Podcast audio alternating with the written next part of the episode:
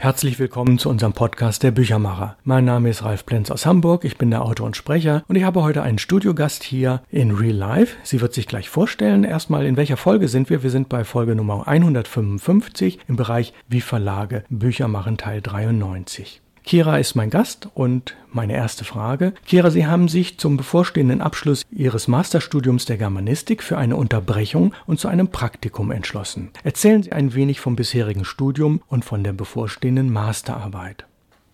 Ich habe Anfang letzten Jahres meinen Bachelor in Deutsch und empirische Sprachwissenschaft in Kiel abgeschlossen, bin aber schon vor knapp zwei Jahren nach Hamburg gezogen, um meinen Master dann direkt im Anschluss an der Hamburger Universität im Masterstudiengang Deutschsprachige Literaturen anfangen zu können.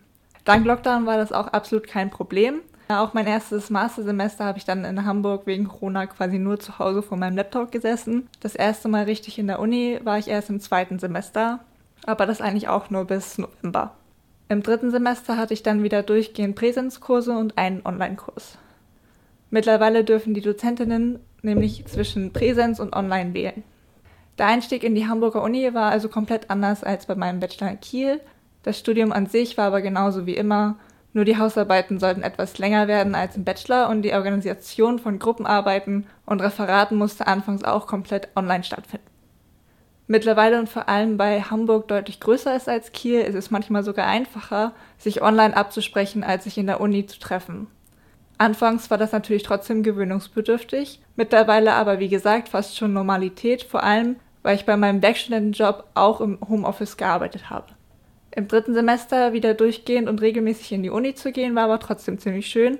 Online-Seminare funktionieren zwar, je nachdem, wie gut DozentInnen mit Technik umgehen können oder auch wollen, können die sogar ziemlich gut sein. Aber ich persönlich nehme aus Präsenzunterricht viel mehr mit und habe auch das Gefühl, dass die Bereitschaft zur Beteiligung bei Präsenzkursen deutlich höher ist. Meine Masterarbeit möchte ich dann in einem Jahr schreiben und habe deswegen bis jetzt nur eine grobe Idee. Ich hatte letztes Semester einen Kurs über Intertextualität, also das Aufgreifen anderer Texte in einem Text. Und das Thema hat mir sehr gut gefallen. Meine Hausarbeit in diesem Kurs habe ich über Karl Ulzbergs Jugendroman Boy in a White Room und die intertextuellen Bezüge zu Alice im Wunderland darin geschrieben. Damit habe ich gerade mal ein Werk abgehandelt, auf das ich in diesem Roman bezogen wurde. Ein paar andere Textstellen beziehen sich beispielsweise auf Texte von René Descartes oder Der Herr der Ringe. Und der Roman hat tatsächlich auch noch zwei Fortsetzungen. Von daher möchte ich die in meiner Masterarbeit wahrscheinlich die gesamte Reihe hinsichtlich der intertextualen Bezüge, die darin vorkommen, untersuchen. Ja, viel Wissenschaft, ganz spannend. Vielen Dank dafür. Kira, Sie wollen nun ein Praxissemester im Input Verlag absolvieren und haben sich vorher über meinen Verlag informiert. Was genau war Ihr Eindruck vom Social Media und vom Webauftritt? Und wie war das, als Sie sich nach Ihrem ersten Besuch ein paar Bücher zu Hause in die Hand genommen haben? Wie gefielen Ihnen die Texte aus meinem Lose Blattwerk Verlagshandbuch? Ja, mein erster Eindruck vom Social Media und vor allem vom Webauftritt war ehrlich gesagt verbesserungswürdig. Aber ich fand das Konzept ihrer neuen Reihe spannend und ich wollte unbedingt bei einem Verlag in Hamburg mein Praktikum machen. Also habe ich mich quasi überall beworben. Äh, kurz vor meinem Bewerbungsgespräch hatten sie dann schon die Webseite erneuert, die wirklich sehr viel besser aussieht als die alte. Das Bewerbungsgespräch und auch die Bücher wirklich in der Hand zu halten, hat meinen ersten Eindruck dann sehr zum Positiven gewendet. Vor allem an der Gestaltung und Aufmachung der Bücher kann man sehen, dass sie ihr Handwerk verstehen. Ich dachte danach, dass ich bei ihnen noch mehr über das Verlagswesen lernen kann und dass sie mir viel beibringen können. Die Texte aus dem Verlagshandbuch, die sie mir mitgegeben haben, waren da nur der erste Schritt, waren aber auch schon ziemlich hilfreich. Vor allem die Zeichen für die Lektoratsarbeit kannte ich bisher noch nicht und werde jetzt daran arbeiten, mir diese anzueignen. Ja, gemeint sind die Korrekturzeichen laut Duden. Die braucht man in der Tat wirklich. Kira, Sie haben bisher zwei meiner öffentlichen Veranstaltung besucht. Was ging Ihnen da jeweils durch den Kopf? Welche Fragen, welche Verwunderungen, welche Ideen und ähnliches haben Sie sich während oder hinterher mental notiert? Ja, die erste Veranstaltung war der Denkabend, den sie bei sich zu Hause in kleiner Runde veranstalten. Gerrit Pohl hat die Geschichten aus Tausende einen Nächte vorgestellt. An dem Abend ging mir eigentlich nur durch den Kopf, dass der komplette Vortrag sehr interessant war und ich viel Neues gelernt habe. Meine einzigen Erfahrungen mit den Geschichten aus Tausend ein Nächte hatte sich vorher nur auf Aladdin, Sindbad und Alibaba beschränkt und das eigentlich auch nur in Form von Kinderserien, den Disney-Filmen und einer Anime-Serie, die ich mal angefangen hatte. Ähm, an dem Abend musste ich dann aber erfahren, dass diese Geschichten ursprünglich gar nicht zu 1001 Nächte gehörten, sondern erst nachträglich hinzugefügt worden sind. Von daher war der komplette Abend für mich super spannend, auch weil ich vorher noch nichts Vergleichbares gemacht hatte. Nach dem Abend und nachdem ich mich später mit ihnen ein bisschen über Manga unterhalten habe, habe ich dann noch gedacht, dass ich bei einem Denkabend vielleicht gerne einmal selbst einen Vortrag über Manga halten würde. Die zweite Veranstaltung war die Lese zu Irene Nemirovsky. Sie haben ihre gesprochenen Filme Ida und Im Rausch des Weins von Cordula Scheel neu übersetzen lassen. Auch der Abend hat mir sehr gut gefallen. Cordula war mir sehr sympathisch und sie hat wundervoll aus dem Buch vorgelesen. Die zusätzlichen Informationen zu Nemirovskis Leben fand ich auch sehr interessant. Aus der Publikumsperspektive habe ich mir bei diesem Abend aber auch ein paar eher kritische Punkte mental notiert. Dass sie Bilder zur Anschaulichkeit vorbereitet haben, fand ich an sich sehr gut. Allerdings hat das Rumgeben der Bilder dann eher für Unruhe im Publikum gesorgt. Die Bilder rascheln, Sitznachbarn tauschen sich über die Bilder aus, während sie schon vorne über das nächste sprechen, das die hinterste Reihe dann erst näher anschauen kann, wenn Corlo schon wieder angefangen hat zu lesen. Hier wäre vielleicht die Nutzung eines Flipcharts ganz gut, den sich das Publikum später während der Pause in Ruhe anschauen kann. Dann ist mir noch aufgefallen, dass sie beim Vortrag über ihre Buchreihe vom freien Sprechen dazu übergegangen sind, von ihrem iPad abzulesen, was man dadurch, dass sie vorher freigesprochen haben, noch einmal viel mehr gemerkt hat. Das fand ich persönlich nicht so gut. Zum einen wirkt das Ablesen so, als könnten sie nicht frei über ihre Reihe sprechen, was sie natürlich können. Zum anderen kann jeder genau denselben Text in jedem ihrer Bücher und Flyer lesen, von daher sollten Sie bei einem mündlichen Vortrag auch mündliche und nicht schriftliche Sprache verwenden.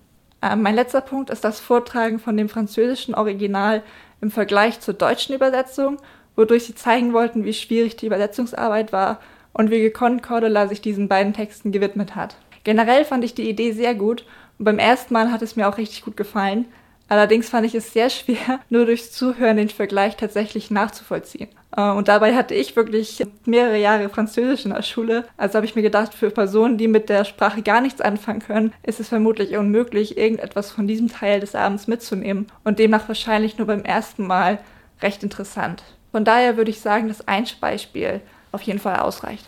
Ja, Kera, vielen Dank für die Anregung. Äh, das ist sicherlich sehr gut und der eine nimmt es so wahr und der andere so. Aber ich werde sicherlich das eine oder andere davon umsetzen können, denn zu dem Thema werde ich noch mindestens zwei Veranstaltungen jetzt im Herbst machen. Kira, Sie haben die letzten sieben Bände meiner Buchreihe Perlen der Literatur gelesen. Welche beiden gefielen Ihnen eigentlich am besten und warum? Bitte geben Sie eine Begründung, eingebettet in eine kurze Inhaltsangabe. Ja, die Frage ist ziemlich schwer zu beantworten, da alle sieben Bände etwas an sich hatten, das mir gefallen hat. Vor allem aus meiner germanistischen Perspektive heraus. Wenn ich aber aus meinem persönlichen Geschmack heraus antworte, dann sind es Irene Nemirovskis Ida und Im Rausch des Weins und E.T.H. Aufmanns Meisterfloh. Ida handelt von einer Revue-Tänzerin, die mittlerweile über 60 Jahre alt ist, aber immer noch ihren Platz im Showbusiness halten kann den sie sich schwer erkämpft hat. Bei dieser Geschichte hat mir vor allem gefallen, wie nach und nach immer mehr von Idas Leben und ihrem Kampf hinter der Fassade der perfekten Tänzerin enthüllt wurde und wie geschickt Nemirovskis anstellt, dass man am Ende der Geschichte mit Ida mitleidet, obwohl sie am Anfang meiner Meinung nach sehr unsympathisch rüberkommt. Ähnlich geschickt und einfühlsam stellt Nemirovsky in Im Rausch des Weins den Bürgerkrieg und die Weinplünderung in Finnland dar. Nemirovsky schafft es mit wenigen Worten sehr viel Inhalt zu transportieren, sodass die Landschaft, das Geschehen und die Figuren den LeserInnen deutlich vor Augen stehen. Wirklich eine großartige Schriftstellerin. Meister Flo von E.T.H. Hoffmann glänzt dagegen meiner Meinung nach mehr auf inhaltlicher und konzeptioneller Ebene. In dem Buch geht es um Peregrinus, ein etwas lebensfremder und eigentümlicher Mensch, der sich am Weihnachtsabend Hals über Kopf in eine Dame verliebt, für deren Entführung er später fälschlicherweise beschuldigt wird. Allerdings ist sie freiwillig mit in sein Haus gekommen, weil sie auf der Suche nach dem sogenannten Meister Floh ist, der sich später Peregrinus tatsächlich zeigt und ihn um Hilfe bittet. Im Gegenzug erhält Peregrinus von Meister Floh ein Mikroskop, mit dem er die wahren Gedanken der Menschen sehen kann. Das und auch die zahlreichen skurrilen Charaktere sorgen für sehr viele komische Momente, über die ich schmunzeln musste. Ja, und welcher Band gefiel Ihnen eigentlich weniger? Welche drei Titel von welchen Autoren passend zu meiner Konzeption wünschen Sie sich für die nächsten Jahre von mir? Die Frage ist tatsächlich schon etwas einfacher zu beantworten, auch wenn ich, wie gesagt, allen Titeln etwas abgewinnen konnte. Aber Virginia Woolfs Orlando hat es mir zeitweise wirklich schwer gemacht, es gerne zu lesen. Das Buch hat ein wirklich sehr interessantes Konzept die Verwandlung vom Mann zur Frau und das Leben über mehrere Jahrhunderte hinweg. Und auch die sprachliche Gestaltung war an sehr vielen Stellen echt richtig schön. Mir war es allerdings an ebenso vielen Stellen leider etwas zu langatmig, anders kann ich das gar nicht beschreiben. Es ist ein wirklich tolles Buch, es war einfach nichts für mich. Zur zweiten Frage fallen mir gleich mehrere AutorInnen ein, aber konkrete Titel zu benennen finde ich etwas schwierig. Passend zu ihrem Konzept sollten es Werke aus dem 19. und 20. Jahrhundert aus Europa sein. Privat habe ich in diese Richtung allerdings noch nicht sehr viel gelesen. Auch für mein Studium sind es nur deutsche Titel natürlich und äh, meistens eher kanonische Werke, was nicht ganz zu ihrem Konzept der wiederentdeckten Perlen passt. Um jetzt natürlich trotzdem einmal drei Titel zu nennen, klammere ich das wiederentdeckt aus. Ähm, ich würde mir das Gemeindekind von Marie von Ebner-Eschenbach, Goethes Faust und der kleine Prinz von Antoine de Saint-Exupéry wünschen. Das Gemeindekind ist vielleicht kein bekanntes Werk, aber mit das bekannteste von, von Ebner-Eschenbach. Goethes Faust und der kleine Prinz sind dagegen definitiv sehr bekannte Werke. Wie gesagt, würde ich diese Bücher eher nicht als wiederentdeckte Perlen bezeichnen, aber ich kann mir vorstellen, dass es zumindest bei Saint-Exupéry noch ein paar Werke gibt, die weniger bekannt sind, aber wenigstens genauso lesenswert sind. Ansonsten möchte ich noch zwei Autorennamen nennen, von denen ich mir einen Titel wünschen würde. Einfach deswegen, weil einige Werke sozusagen noch auf meiner Buchbucketlist stehen. Jules Verne und Charles Dickens. Ja, wir sind schon fast, fast am Ende des Podcasts. Kira, was möchten Sie nach Abschluss des halbjährlichen Vollzeitpraktikums gelernt haben? Ich möchte noch mehr über das Verlagswesen lernen, vor allem über das Lektorat. Bei meinem ersten Verlagspraktikum ist das etwas zu kurz gekommen. Dabei interessiert mich diese Richtung eigentlich im Verlag am meisten. Ansonsten möchte ich mein Grundwissen weiter ausbauen, Dinge, die ich schon gelernt habe, weiter festigen und sicher in dem werden, was ich für meinen Berufswunsch brauche. Bei meinem ersten Praktikum habe ich nur die Oberfläche berührt. Bei sechs Wochen kann man da auch nicht wirklich viel mehr erwarten. Da habe ich ein paar Texte verfasst, Korrektur gelesen, Tools wie WordPress und InDesign kennengelernt, Pressemappen, Lesezeichen und Flyer erstellt. In dem halben Jahr wünsche ich mir also in die Tiefe zu gehen und beispielsweise sowas wie InDesign in- und auswendig zu kennen.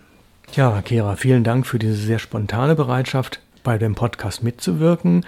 Das heißt, Sie als Hörerinnen und Hörer haben ein bisschen mitgekriegt, ja, wie es ist, wenn man in einen so kleinen Verlag einsteigt mit einem sicherlich sehr ambitionierten Programm. Und das wird Kira tun. Sie hat schon lektoratsmäßig freiberuflich vorher für mich ein bisschen gearbeitet. Wir haben uns schon ganz gut kennengelernt und das sind ja gute Voraussetzungen, um ein halbes Jahr miteinander so umzugehen, dass hinterher alle Wünsche auf beiden Seiten erfüllt sind. Kira, vielen Dank dafür, dass Sie sich bereit erklärt haben und wir werden den Podcast dann gleich auch noch bearbeiten. Das heißt, den Teil lernen Sie dann auch, wie man eine Audiodatei bearbeitet. Sie als Hörerinnen und Hörer haben ein bisschen mitgekriegt, ja, was im Verlag ansteht. Titel verraten wir natürlich noch nicht. Das Frühjahrsprogramm bzw. das Sommerprogramm, das beginnt jetzt so ganz langsam. Sie wissen, ein Verlag muss immer ein halbes Jahr vorher Dinge produzieren und planen und bereits im Februar, März muss klar sein, was in dem Jahr dann erscheinen wird. Vielen Dank fürs Kommen. Nächste Woche ist dann die Folge Nummer 156 dran. Wir haben nochmal ein Interview, voraussichtlich mit Gabriela Haafs, zu einem sehr spannenden Thema. Und ich bedanke mich fürs Zuhören. Also nächste Woche Folge 156, wie Verlage Bücher machen, Teil 94.